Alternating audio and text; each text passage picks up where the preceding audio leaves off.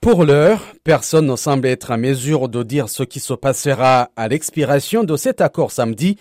La Russie, partie prenante avec l'Ukraine, la Turquie et l'ONU, a annoncé lundi qu'elle n'était pas opposée à ce que l'accord soit prolongé, mais seulement pour 60 jours au lieu des 120 prévus par le texte initial. L'accord sur les céréales a permis d'atténuer la crise alimentaire mondiale provoquée par la guerre en Ukraine, un des principaux producteurs au monde. Il a permis de sortir quelques 24,3 millions de tonnes de céréales des ports ukrainiens.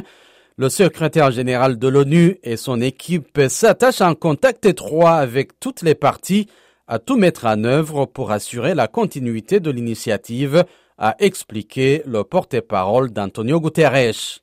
Mais Moscou se plaint amèrement qu'un accord parallèle destiné à faciliter ses exportations d'engrais soit bien moins fructueux que l'initiative des céréales à mer Noire et accuse les alliés de l'Ukraine de faire blocage.